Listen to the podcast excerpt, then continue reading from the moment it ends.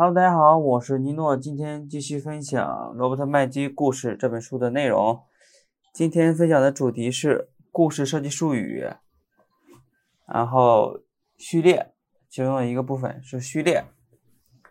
呃，今天主要是讲一下什么是序列，然后结合一个书中的一个例子来讲，然后第二个是如何创建序列。OK，第一个话题。什么是序列呢？就是在上一期播客我们讲到了这个节拍和场景。那么节拍它其实是构建场景的，那么场景构建故事设计中的下一个更大的动态的这个单位就是序列。那么真正的场景呢，它会对人物生活中复合价值的情景进行转折，但是。事件和事件之间的转变的程度有很大的一个区别，呃，比如说场景呢，它会导致较小但是有意义的这个重大的这个变化，而一个序列的终结，场景必须以实施更为强劲并且有决定性的这个改变。所以说，呃，回到序列的这个定义啊，序列它是一系列场景。一般是两到五个，而且每一个场景的冲击力是呈递增趋势的，直到最后到达一个顶峰。这么讲可能有点抽象啊，就是，呃，书中也是结合了一个例子来讲。这个例子呢，它有三个场景。我们先简单介绍一下这个例子的一个背景的设置。主要是女商人面谈一个重要的职位，那么她是六个最后的竞争者之一，这是一个概括啊，就是，那么它原文说的是，就是一个在中西部事业事业有成的这个年轻女商人，被猎头公司发现，然后要到纽约的一家公司面谈一个重要的职位，如果她赢得了这个职位，她的事业将会获得一个重大的一个飞跃。所以说他非常渴望得到这份工作，但是呢，尚未成功，那这是一个负面的一个价值，而且他是六个六个最后的竞争者之一。那么公司他应聘的这个公司的领导意识到，在一个职位非常有至关重要的这个公关的这个意味，所以说他希望在最后做出决定之前，看到所有申请的面试者。在一个非正式场合的真实表现，所以说他邀请了这个六六候选人参加到这个曼哈顿东区的一个聚会，这是他完整的一个背景的一个设置啊啊，呃，刚才提到了有三个场景，第一个场景西区的一家饭店里面，这个时候女主在饭店里面去准备，那么这个时候压在台面上的价值就是自信和自疑。那么整个整个的一个过程就是在这两种的价值的一个转化，是吧？呃，然后呃，整个过程呢，我把它总结为五个流程吧。下面具体讲一下。第一个就是在饭店准备，此时他充满疑虑，因为他这个竞争者还有其他另外五个人。第二个是试试衣服试衣服的时候一筹莫展，就前面提到了他充满疑虑嘛，因为他。所以他开始在房间里四处走动，开始怀疑是不是来应该来这个东部准备这个这个晚会。所以说这个时候呢，他从箱子里去拿出衣服四处试，但是但是怎么试也感觉非常难看。这个时候头发也乱成一团，无法梳理。所所以说这个时候他就是处于一个试衣服的一个状态，然后是一筹莫展的这个状态。第三个是母亲打电话祝福，这是一个转折点。呃，具体说呢，就是突然间他电话响起，他母亲打电话祝他好运，唠唠叨叨讲起他是如何孤独啊，害怕被女儿抛弃之类的。然后女主挂上电话，她意识到曼哈顿的那些食人鱼和家里的大白鲨相比，根本无足挂齿。所以说他需要这份工作，那么这是一个转折点。那么下一个第四个流程就是，他突然神奇的搭配好了从前没有试过的这种衣服哈，还有装饰品，效果特别的美艳，就让他感到也非常惊喜。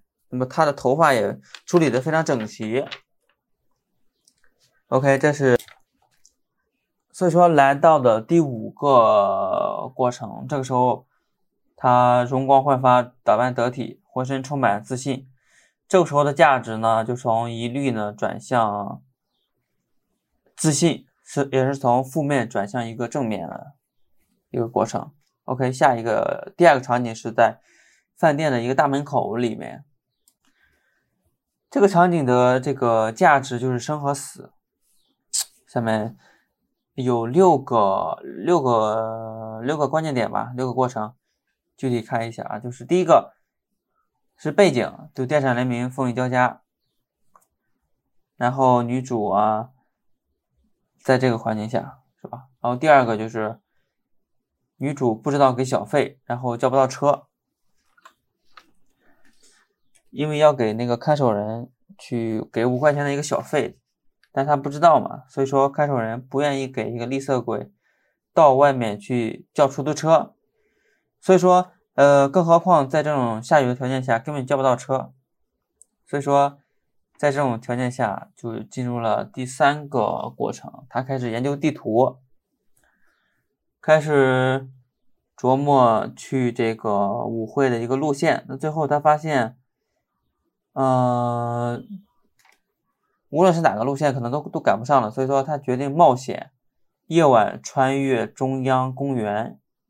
那么这好，这个时候呢，正式的赋予了这个价值，就生和死的一个价值。为什么呢？因为，呃，这个中央公园呢，就是里面有很多黑帮流氓的存在。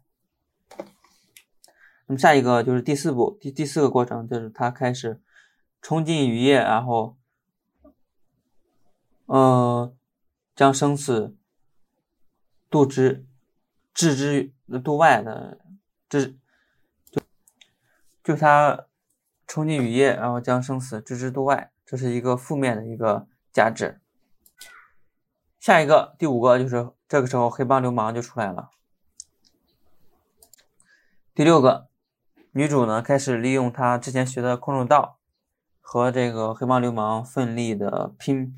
拼杀，那么最后呢，他是利用空手道战胜了黑帮流氓，这时候他全身而退了，所以说这来到了一个正面的一个价值。那么从他从冲进雨夜，将生死置之于之外，到最后战胜空手道，完成了一个价值的一个转化，就是从呃负面到正面，也就是生和死的一个死到生的一个转化的一个过程。OK，下面是第三个场景。就是带镜子的一个前厅，公园大楼的公园大道的公寓楼公寓楼上，这个时候，呃，压在台面上的价值就是社交成功和社交失败，因为他需要通过这一次成功来赢得这份工作。这个呃，这个部分呢有五个五个环节，第一个是他。他活着走出公园，但是他成为了一个，他是成了一个落汤鸡，而且身上也有很多污垢、血渍之类的。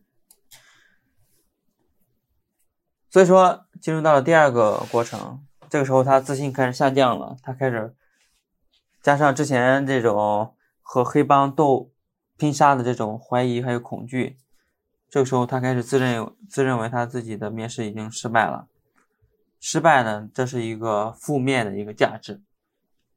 然后他担心被社交灾难所击溃，那么又来到了另外一个负面的这个价值。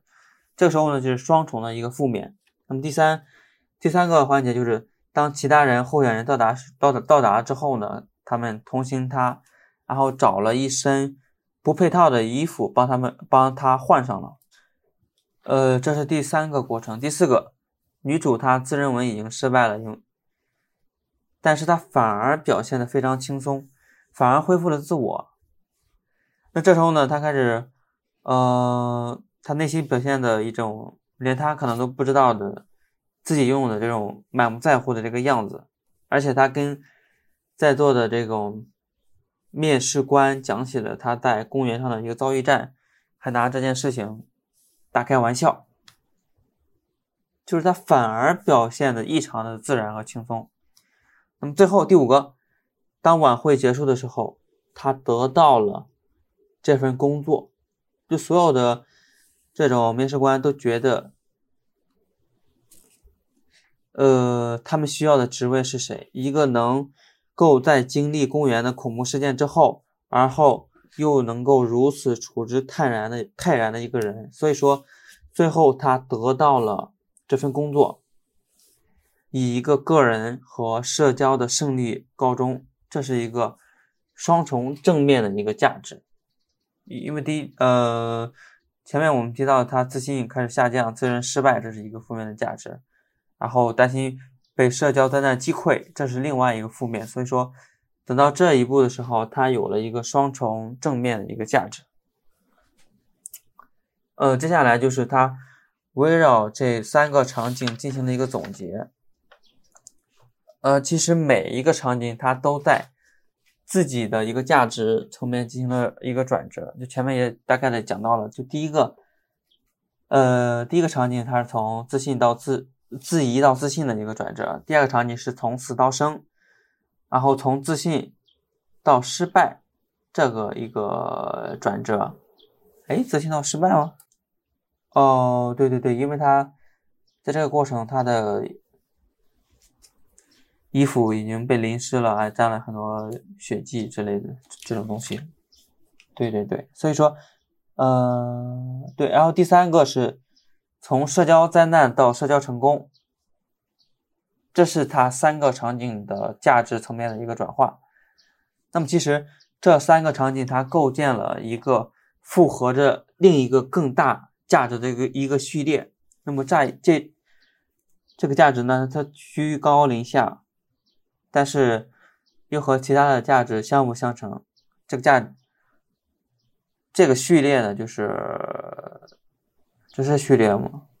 我想想啊，对，就是那份工作，他得到了那份工作，就在序列的开始，他没有工作，然后第三个场景，他成了一个序列的一个高潮环节，因为他社交成功，赢赢得了一个工作。呃，对，这就是一个关于什么是序列，然后结合一一呃一些。三个场景的一个例子，最后加上一个总结，说说明白了一个场景，还有序列的一个一个一个关系，还有场景的一个呃序列的一个定义吧。啊，最后一个话题就是如何创建序列。首先，这个就是要给每个序列定一个题目，这个目的呢是明确为什么要把它设置在影片里面。呃，至于为什么要设置题目呢？就是还是拿前面的打得到这个工作的这个序列举例。